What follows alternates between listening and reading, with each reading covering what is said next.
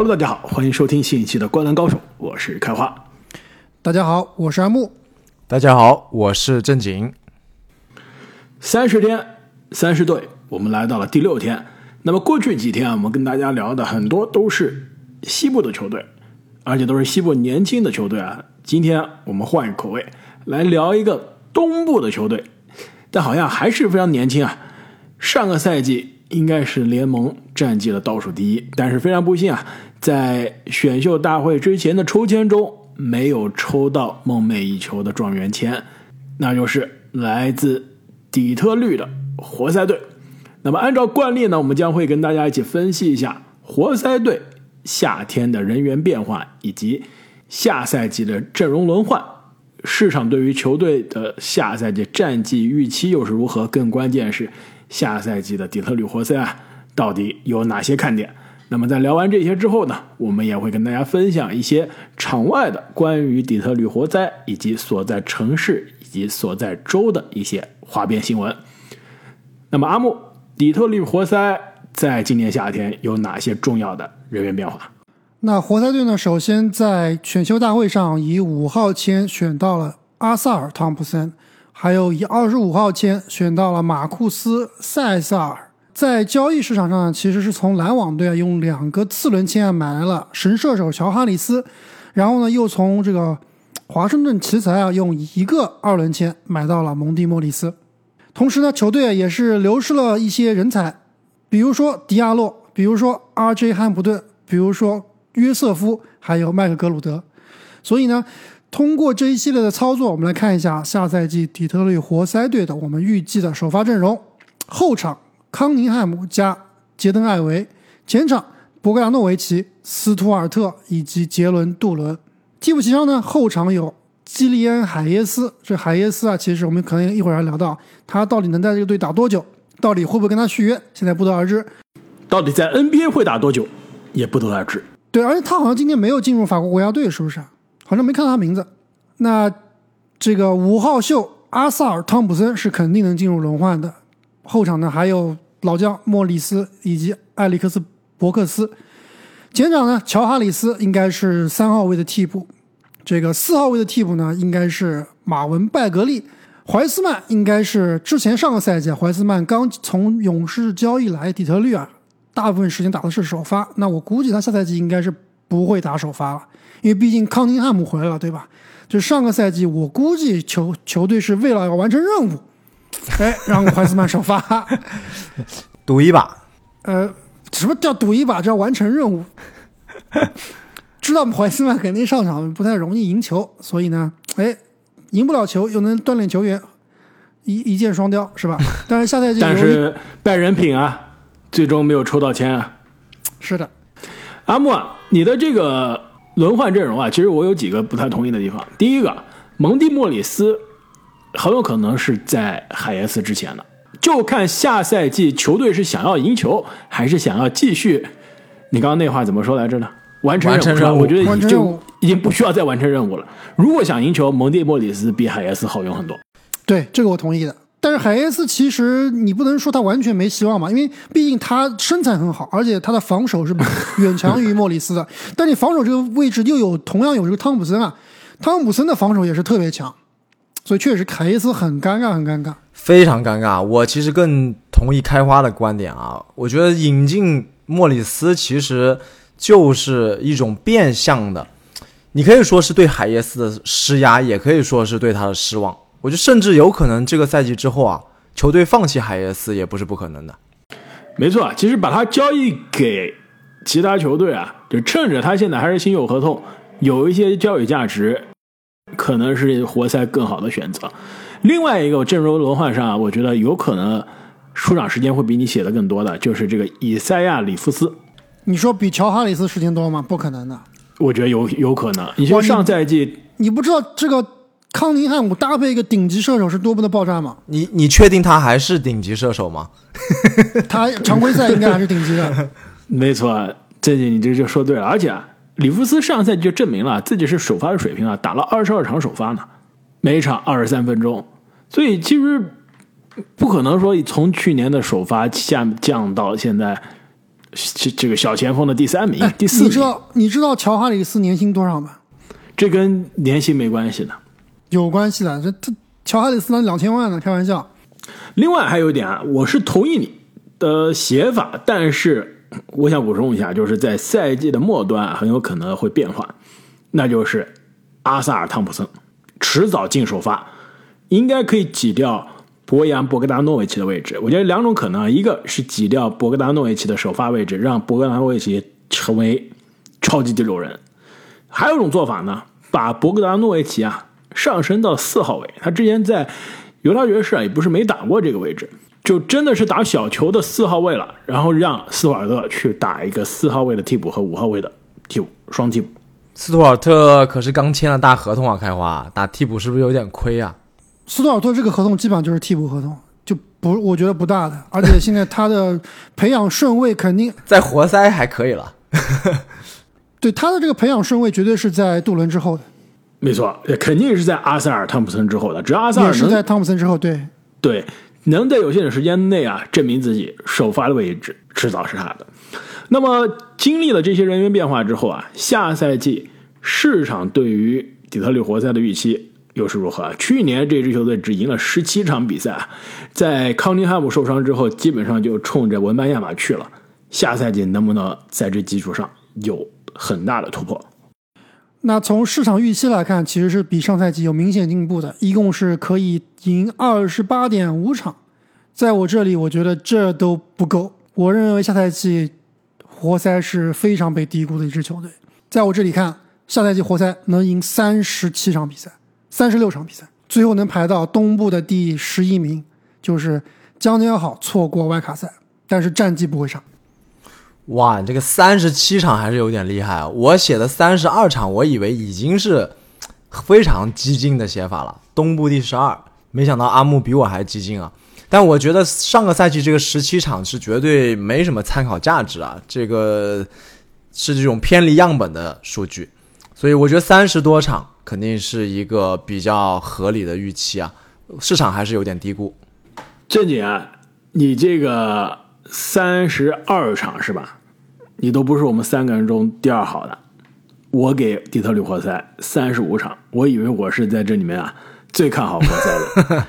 不可能！现在我是第一康宁汉姆吹，我已经放弃莫兰特了。等一下，阿莫，这感觉发生了巨大的变化。去年我吹康宁汉姆的时候，你是非常的质疑是吧？就觉得主要去年他非常的不看好刚开始的时候真的有点菜，而且不够高，跟我们想象的不一样，有点那今年他今年他首先也没长高啊，是吧？我跟你讲一下有没有发生贬值了没有。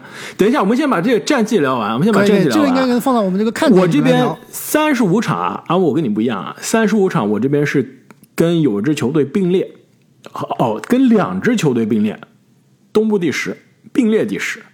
所以在我看来啊，底特律活塞不仅是战绩有可能超出市场预期很多，几乎是在去年的基础上翻倍还要多啊，更有可能是在外卡在在附加赛的边缘，甚至是有机会冲击一下季后赛的。对，我觉得绝对是有机会的。我这里虽然写的是第十一名，但是也是跟第十名是同样的场次，毫厘之间，毫厘之间真的是这样。那真的非常有趣了。我们三个人啊不约而同都这么看好下赛季这一支底特律活塞啊。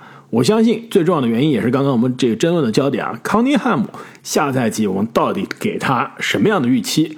其实去年在整个休赛期啊，我一直是把他放在我的这种十大爆发的非常高的这个顺位啊。但是呃，实话实说，那上赛季呃康尼汉姆爆发受伤之前的表现。对，是打了我的脸。那受伤之后，那彻底就赛季报销了，那更是雪上加霜了。所以下赛季到底对于康宁汉姆，我们应该有怎么样的预期？要不这样，我相信阿姆你肯定这边有一个非常乐观版本的预期，你先讲你乐观版本的预期吧，然后我们再把你从这个月球上往下拽一拽。对，就接刚才说啊，为什么我会突然变成康宁汉姆的铁粉？就是呃，应该是准确来说两件事情。第一件事情就是大家知道我最近在玩这个球星卡，对吧？刚刚入门球星卡，也比较上头。哎，特别喜欢看在网上看别人拆卡视频，对吧？那么美国这边呢，在这个 YouTube 上面有一个应该是非常非常大的一个号，叫做 Pacman，也是一个亚裔的一个哥们儿，哎，拆卡。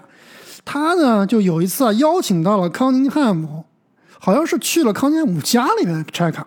康宁汉姆应该还是一个比较球星卡小白了，也是一边拆卡一边还不如阿姆，肯定不如我啊，对吧？一定是听一边是听这个主播，哎，给他讲一些很多这个球星卡的知识。但是呢，非常有意思，他们刚当时拆的应该是这个 Prism 嘛，这个啊折射包，对吧？这 Prism Hobby，结果呢，哎，非常非常巧，那包里面拆出了康宁汉姆自己的签字，就当时啊，就是这是非常非常巧合的一件事情。然后当时康宁汉姆自己也觉得难以置信，但是从整个那个那个视频啊，包括之后又跟他拆了几次卡，就是这个这个主播跟他拆了几次卡，能发现康宁汉姆。几个几个优质的特点，就是第一，为人非常谦逊，非常接地气，不像是一个这种未来，呃，这种超级巨有潜力成为超级明星的这个球员啊，那种，比如说那种像不可一世的架子，不可一世架子，就对比莫兰特，哎，就完全不是一个类型。另外一点呢，就是莫兰特他家我都不敢去，他说你来我家拆卡吧哈，我要考我要考虑一下，真的。那。就是他，首先确实是有一定的人格魅力的，就比较的谦逊，而且呢又谈吐举止啊又非常的感觉就不太像是那种莫兰特那个那个那个那块的风格，对吧？比较的低调，这就是第一点，就很圈粉。那个拆卡视频好像后来在卡圈里面也是，呃，挺受大家关注的，所以那一段时间这个他的卡价就有点小涨。最圈粉的就是之前我聊了很多次的。当时美国国家队他们选的这个替补阵容或者陪练阵容，那一个系列赛那一场比赛，让我看到了康康宁汉姆未来的潜力真的是巨大的。所以，这个包括他整个精神状态，包括他的身材，好像也比之前练得更壮实了。所以我对他真的是非常非常期待。所以说完那么多啊，我的预期是下赛季康宁汉姆铁定全明星，有可能争夺最佳进步。我觉得最佳进步真的有可能。全明星，东部还真有机会。他他要能进最佳进步，是绝对是进全明星的。就他这个基础已经不差了，对吧？他能在他之前的基础上再最佳进步，那那个数据肯定绝对爆炸。这个是超级乐观版。阿木，我本来以为你的这个分析啊，非常的会非常的夸张，是吧？会非常名 人堂过于乐观。现在感觉靠谱啊，感觉听上去觉得其实还真的挺有道理的。我这边啊给。康尼汉姆的期待，首先肯定是我今年再次十大爆发的高顺位人选。另外，我想一下，如果我们赛季开始之前投这个奖项预测啊，他应该也是会在我的最快进步球员的前三的选择。其实去年我就讲过他的这个思路了，新秀赛季的时候前半段这个。全明星赛之前，寒冰射手对吧？命中率不到百分之四十，然后只有场均十五点七分、五个五点五个篮板和五点二个助攻。新秀赛季最后二十场，就是全明星赛之后，变成了二十一加六加六点五，命中率也到百分之四十六的这个非常高效的、非常全能的一个指挥官了，完全是有可能啊，在这。一年多之后，在这个基础上再进一步的，其实我给他下赛季的预期啊，应该是场均二十三到二十四分，六个以上助攻，六个以上篮板。对，以这个数据来说，绝对是全明星数据。那这就接近詹姆斯的数据了。呃，你这个詹姆斯也太山寨了。哪年的詹姆斯？二十七加七加七啊，那不是很接近了吗？啊，我们这还没到二十七加七加七呢。对，迷你吧，迷你版的，其实。以他的这个技能点的分布啊，真的是可以成为一个联盟非常优秀的高大的进攻进攻的指挥官，对吧？自己有自己单体的进攻能力，再加上传球的视野，这个对于比赛、对于进攻的解读，其实这样的球员是很有可能能通过一指一己之力啊，把一支球队的进攻。从地板到天花板全部提升的。其实去年活塞在没有康尼汉姆之后啊，真的就是联盟进攻最烂的球队之一了。进攻效率是上赛季常规赛的联盟倒数前三，而且如果你看活塞队的比赛，你会觉得这个球队的进攻应该比倒数前三还要差。就是 NBA 只有三十球队，但我觉得这是第三十五名的进攻，完全没有章法。而且你想想，去年的是海耶斯、阿 J 汉普顿，什么呃。科里、约瑟夫这几个人轮流去做球队的主控啊，这是完全不是 NBA 及格的，这个首发及格的呃指挥官。那现在真正的未来的王牌回来了，球队的进攻肯定是会提升非常大一个档次。另外一点，球队的防守啊，其实现在中锋这个这个定海神针的位置应该是没有疑问了吧？其实去年球队中锋位置上是试了好多个首发球员，最后才确定了杜伦。去年的新秀成为球队未来的这个中锋的舰队核心，所以以杜伦站在内线啊，我觉得球队的中锋的位置、球队的护框、球队的防守，下赛季也会有所进步。哎，说到杜伦，我要想到了当时那场美国队的队内训练赛啊。我之前说啊，康宁汉姆是所有球员里面我觉得最强的。那那场比赛其实打的第二好的就是杰伦·杜伦，打了第三好的是普里查德。所以我觉得杜伦啊，站在下赛季绝对是可以说是这个十大，我觉得也是能够进入十大爆发这样的讨论之中的。就他和康宁汉姆的一些配对啊，包括刚刚开华提到的他的防守、他的覆盖面积，都是这支球队非常非常需要的。康宁汉姆，我最后再插一句啊，两位也是给了很高的这个评价，我还是要往回拽一拽。就毕竟他上个赛季啊是遭遇了这个。严重的伤病，我不知道他这个赛季报销有没有球队保护他的意思啊？但是会不会对未来有一点点这个影响呢？在在我这里看来啊，康宁汉姆肯定是一个非常优秀的球员，但是他是往这个低配卢卡的方向去走了，还是变成像胖虎那样的伤仲永啊？其实十字路口就在下个赛季，对他来说非常的关键。我觉得。康宁汉姆的受伤应该不用特别担心嘛？他不是说职业生涯从上学到 NBA 一直在受伤，对吧？他不是一个习惯性的受伤，上赛季的受伤更多是一个意外的状况，所以健康我并不担心。打法上，你要说是一个低配卢卡，一个迷你卢卡或者美国版卢卡，还真的有那么点意思。身高的确没有卢卡那么高，对吧？这个篮球的这个解读。对，就身材真的是小了一号，然后比赛的解读肯定也是没有卢卡那么的老道，但是技能点和风格啊，还真的是有点那么意思。而且我们之所以都那么看好活塞下个赛季的战绩啊，也是跟刚刚两位提到这个杜伦很有关系。现在活塞队，我认为引用阿木的话来说，就是重建已经基本完成了。我我感觉。至少他的核心团队已经组建完成了，外有这个康宁汉姆，内有杜伦，其实也到了他们需要去开花结果，打出一点战绩，打一些有意义的比赛的时候。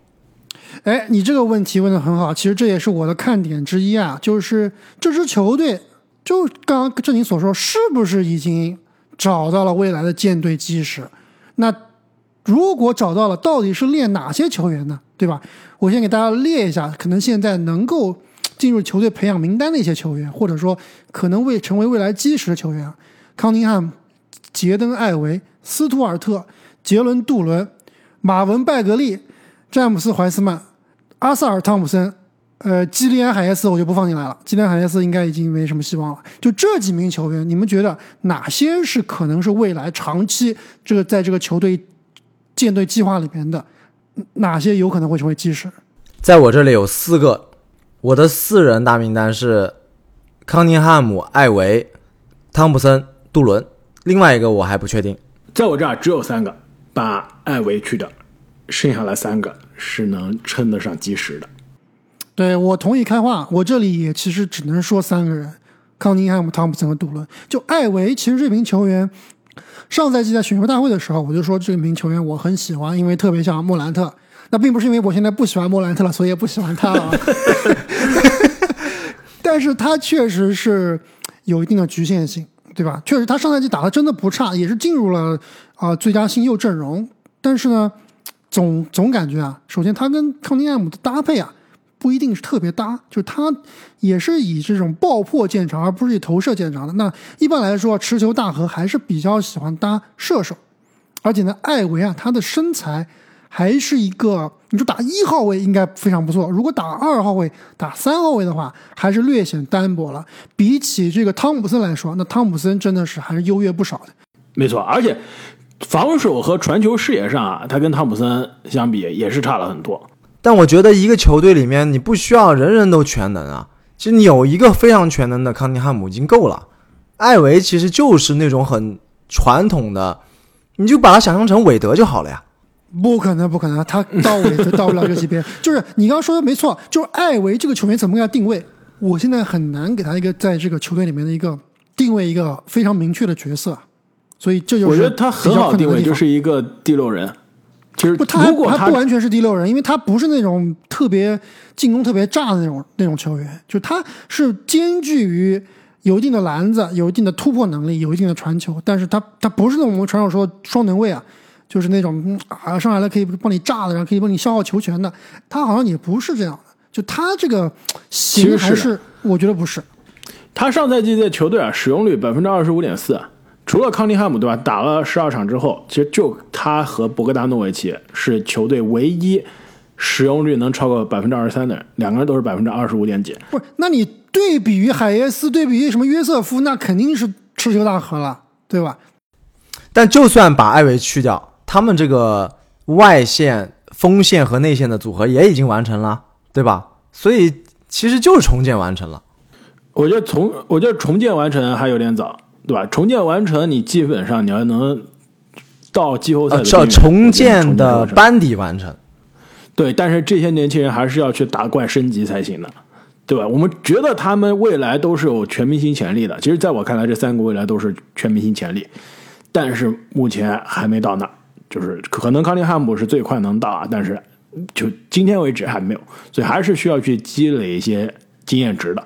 但是呢，考虑到活塞队啊，从呃可以说二十一世纪初的这个铁血坏小子王朝之后啊，基本上管理层一直在做着可能全联盟最差的决定之一，所以能从这个泥沼中爬出来，而且手上握着三个各自位置上非常优秀的年轻资产，也算是很幸运。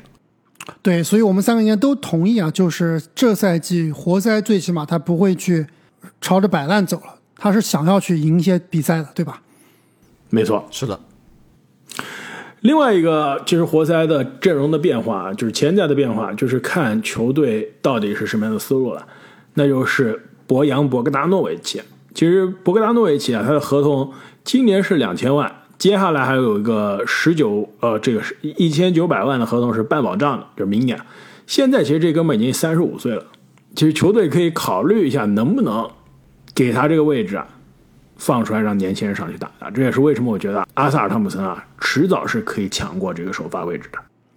对，但但毕竟其实刚刚说了，还是需要一些投手，还是需要一些有自主进攻能力的球员。汤普森其实他的擅长的点啊，起码到现在来看啊，就是他以现在他的水平来说，还不及在进攻端还远不及博格达诺维奇那么的全面，就是能里能外，能三分，能持球攻，能打挡拆 pick and roll，他现在还到不了这个水平。所以这个球队如果想要往上争啊，博格达诺维奇真的是不可缺少。那除非你去拿他去换一些，比如说更强一些的这个。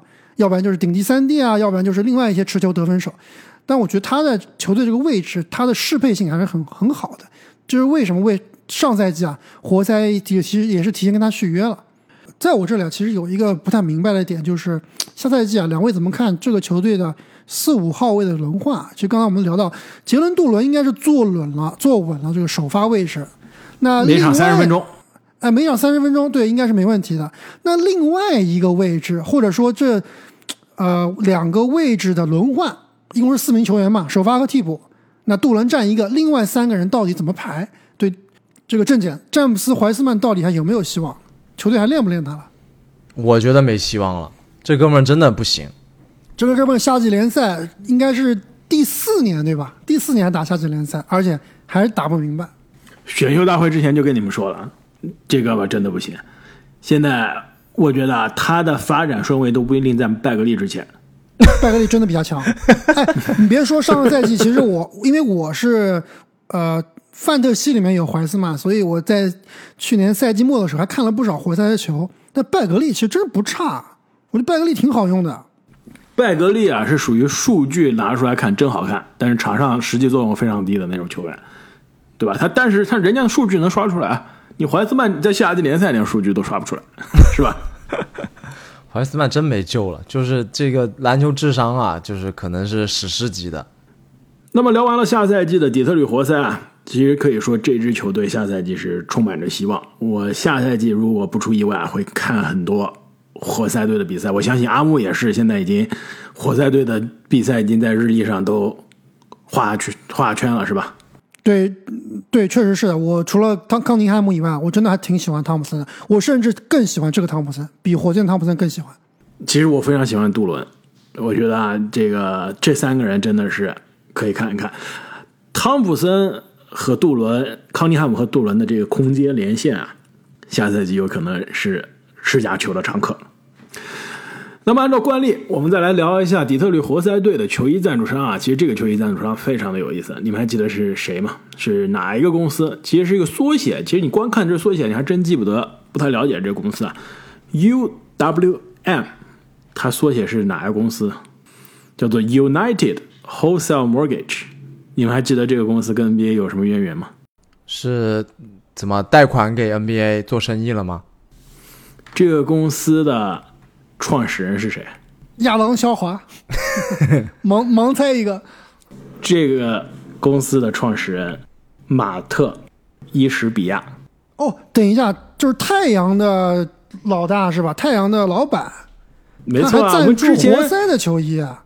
我们之前在聊太阳的这每一个球队的去年夏天嘛，每个球队的老板的时候，聊到伊什比亚的时候，当时就说了嘛，这个他也是跟骑士的老板一样。做房贷出家的，对吧？发不是出家的，是发家的，对。所以那两个人之间还是有很多仇恨，对吧？所以赚了钱买了 NBA 的球队。所以啊，其实他的这个公司啊，就是这个 United Wholesale Mortgage，然后也是底特律活塞的赞助商。因为你，你阿木，你其实当时你在节目中说了，这哥们儿他是在底特律，对啊，他是密西根出家的，对啊，他是密西根大学的校友嘛，也是篮球队的嘛。没错，MSU 就是密西根州立，所以他是可以当太阳的老板，又可以去别的球队赞助。这个我觉得别的球队赞助啊，是他创始的这个公司赞助了，毕竟是当地企业嘛，对吧？他现在其实已经不是这个公司的呃，这个哦，应该他现在还是应该还是 CEO 或者是这个董事长，对吧？我觉得这个不不应该的。那你这样不把活塞队的这个。球内的那些机密都搞清楚了，你还是太阳的老板？不可能的，你赞助一个球衣，怎么可能有机密呢？没事，可以去球这个活塞队的后场看一看，对吧？我要看看我的球印的怎么样，然后把教练战术板偷出来了。活活塞说：“你研究吧，我不怕，随便你研究。”不过太阳研究活塞战术板好像也没啥意思，是吧？两个队也没什么利害关系，也碰不到一块儿去。其实要重新补充一下，他其实不是这个创始人，创始人是他爸，应该。他是对对，他是接班人，早就说他是接班人，对对对，他爸是真正的创始人，他是接手了之后成为 CEO 的。其实这个公司也非常有意思，他是做这种批发的房贷的。哦，就是那坏账是吧？金融危机那种东西？不是，不是坏账，就是说他的这个模式啊，跟你普普普通的这个贷款公司或者银行去做房贷不一样，那是直接的，对吧？就比如说阿木，你现在要买个豪宅，然后你找银行贷款，银行审核你的这个信用资质。然后看看你这个抵押物，最后给你放贷，对吧？他这个公司呢，是我不跟客户打交道的，我不跟你阿木打交道。阿木你要找做贷款，对吧？你要借钱，你去找正经，正经是做这个啊中间商的，是做这个所谓贷款的中介的。然后正经帮你去根据你阿木的这个需求，去帮你匹配你适合的这个贷款的产品，然后再去找背后的这些。做批发贷款的机构的，所以说就批发贷款的这个机构，就像这个伊士比亚的他的公司啊，他是不接触客户的，是前面这个贷款中介去接触客户，最后这个伊士比亚他们公司就负责去审理这个贷款，然后放贷，所以他的这个业务模式还挺有意思的。啊，这个这你应该很了解对吧？对，这个在美国房地产金融里面是非常常见的。我们知道美国的这个金融市场是非常成熟的，所以它针对每一个细分的市场、细分的人群啊，都有专门的公司去做它的生意。就像刚刚开发所说，这种批发型的贷款公司，它是在后面收集这种我们所谓的叫做 retail 的贷款，就每一个单独的客户的贷款，它把它批发收集起来。啊，我去赚这第二层的钱，所以非常的细分。那这位老板呢，也是凭借着这个贷款赚的钱啊，买下了菲尼克斯太阳队。那么底特律活塞所在的城市啊，底特律之前我们也聊了很多啊，这个汽车之城，对吧？包括在啊，同样是金融危机前后啊，这个汽车之城的兴衰史也是我们的之前在节目中聊过啊。那关于底特律活塞这个城市以及它在的这个州密西根，你们还有其他有什么有趣的事情想跟大家再分享一下的吗？对，密西根其实之前跟我上大学的地方很近啊，而且我不知道之前有没有聊过这个话题，就是密西根其实是一个很大的一个州，就它首先是靠近五大湖，而且呢，它其实是一个半岛。密西根非常著名的就是它、这两个半岛，对它这个非常著名的就是这个 Upper 上面这个半岛啊，是有非常对非常漂亮的红叶，也也是个户外爱好者啊非常喜欢去的地方。这开花是不是也是你的这个 checklist 里面的一个？是不是？他一直在我的这个想去的清单上啊，已经在这待了十年了，还没去成。这个北密拍红叶一直是我对北密，对对对，这美国人叫它 UP 是吗？这个中文圈里面叫它北密，对。这北密其实真的是非常美，因为它这个自然风光非常的原始，没有什么工业是吧？非这个没有什么人为的人很开发，少那地方没有人很少，就是真的全是森林、湖泊、小溪，然后偶尔几个农场，就真的是非常可以说是人间仙境的地方，一直想去。北密看枫叶，真的这个是也是我的 checklist 里面的，不知道哪年会完成。感觉可以约一波。我还想到我另外一个之前说想要去北密看枫叶，还想去的另外一个地方，就是在密西根，它不是接着五大湖嘛，就在这个 Lake Huron 和 Lake Michigan 之间，就是密西根湖和这个胡润湖之间啊，它有一个小岛叫麦金纳克岛。这个岛非常有意思，它上面啊所有的建筑都是十九世纪的建筑，而且呢，这个岛全岛是不允许开汽车的。岛上全是到现在啊还是马拉的这个马车，要么你就是自行车，上面是不是也住的那种 Amish？不是，应该是不是这个阿米什人，但是这真的他这个一直是保留着当时十九世纪的传统，也是非常有意思。如果有机会啊，我们可以去探索一下。去穿越一下。另外就是说到底特律这个城市啊，其实我最近也刚好非常巧合的跟朋友聊到过。其实如果大家想对标一下我们中国的城市，我我认为长春非常的合长春非常合适，就是曾经的汽车城，曾经的这种区域中心，对吧？但是现在没落重工，业基地，重工业重工业基地，没错。那底特律呢？这个政府啊，其实也是在想方设法让这座城市怎么样能够重焕新生。我听说啊，最近有一波炒房客，尤其是我们华人炒房客去底特律开始炒房，当地也有很多很便宜的房子，五万到七万一栋，就一栋小别墅，他们去收购一条街一条街的买，然后呢，隔了然后做规划是吧？然后把它翻修，然后引进一些住住户和政府合作，包括这些跟政府合作的项目，比如说啊、请这些退伍的老兵来这儿住，对吧？各种各样这种拯救城市的计划，哎，还真的有几个区做起来了，从五万到七万，已经差不多翻倍，涨到十二到十五万了。所以破落的汽车城啊，好像现在也有一点新芽在这个萌生。